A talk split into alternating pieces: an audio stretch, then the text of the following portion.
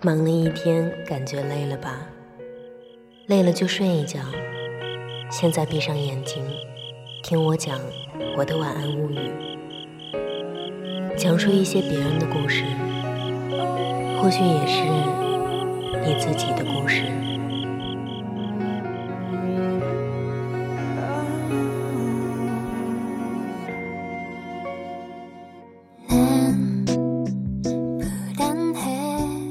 今夜不孤单，全世界晚安。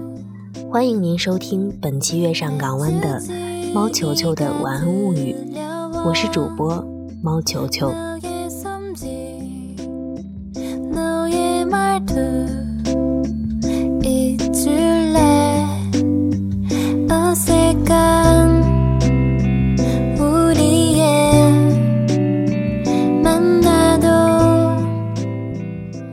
十来岁时，我有一阵子迷上了书法，没事就坐着练毛笔字。我知道自己并无写字的天分，只是一横一竖写的平直中正，就能让自己开心。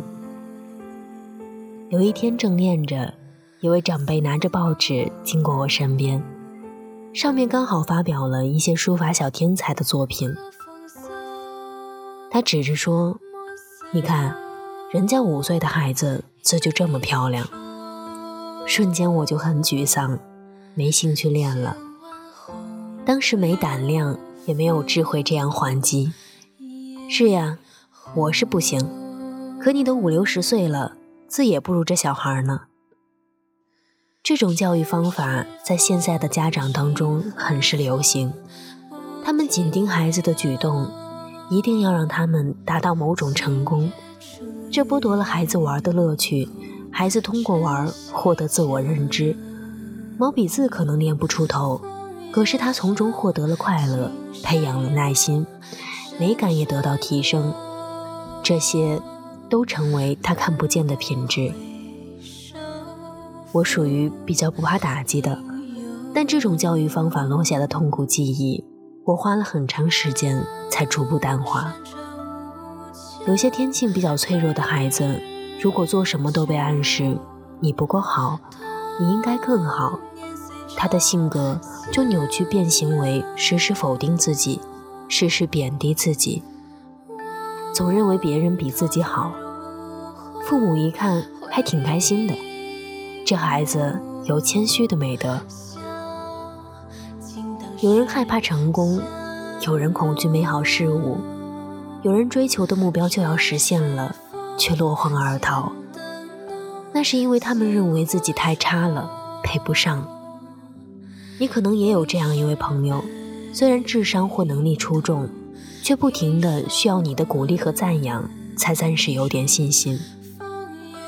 他自我肯定的机制已经忘掉了，不得不外包，这样最终还是活在别人的意志里，成为一个更优秀的人。的努力，我感觉独生子女被这种教育毁掉的更多。我的同龄人基本上都有三四个兄弟姐妹，可以分摊一下长辈的折腾，家庭环境也冷酷。记忆里，小伙伴们不受干扰，一起闲逛游戏的时间也很多。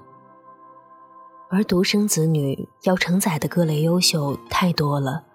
处于无死角的关爱当中，被打击的程度更重。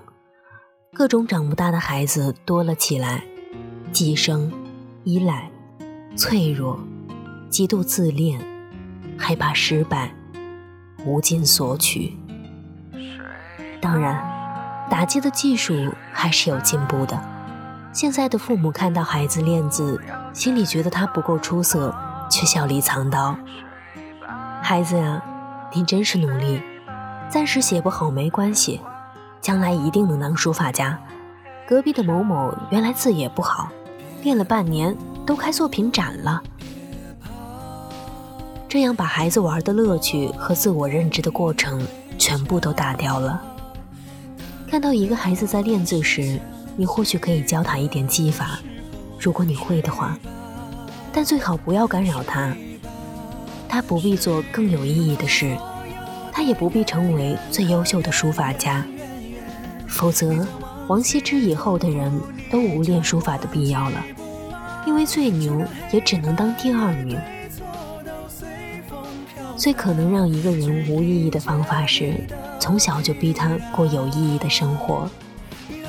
有好事降临时，比如一流的大学录取你，好公司录用你，你赚到了大钱，漂亮的小伙追求你，你的名气变大了。如果你的第一反应是我不够好，配不上，那么你应该马上启动第二反应。我的第一反应是错的，我足够努力，我很开心，我的努力有了回报。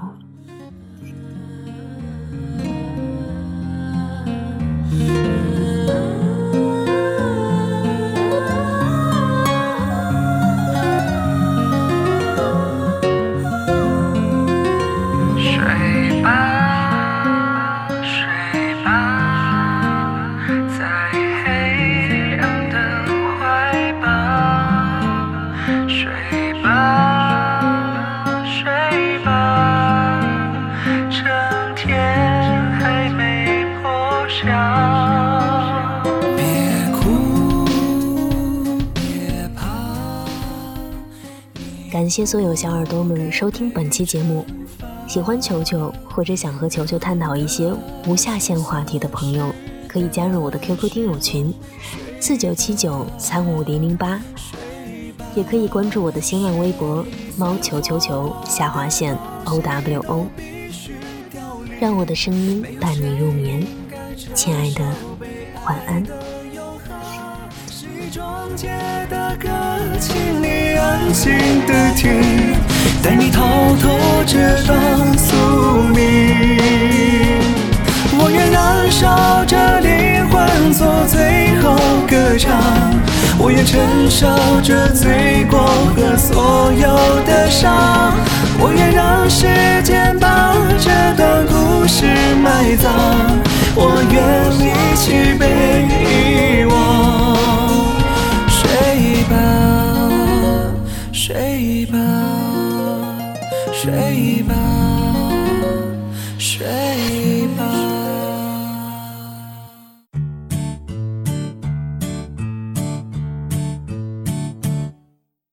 节目结束了，我还有话告诉小耳朵们：购买主播设备及赞助月上港湾微电台，请前往淘宝店铺搜索“月上港湾音频设备”。应聘电台工作人员请注意，我们是非盈利性质网络电台。所有人员是无任何薪资的。应聘群三七幺三九二四七九。收听更多节目，下载月上港湾 APP，关注新浪微博及贴吧“月上港湾微电台”，参与电台众多活动。记住哦，月亮不仅晚上会出现，白天也会出现的。电台有十几档栏目，节目类型都不同哦，总有你喜欢听的那款。快关注公众微信吧。FM YSGW，拜拜。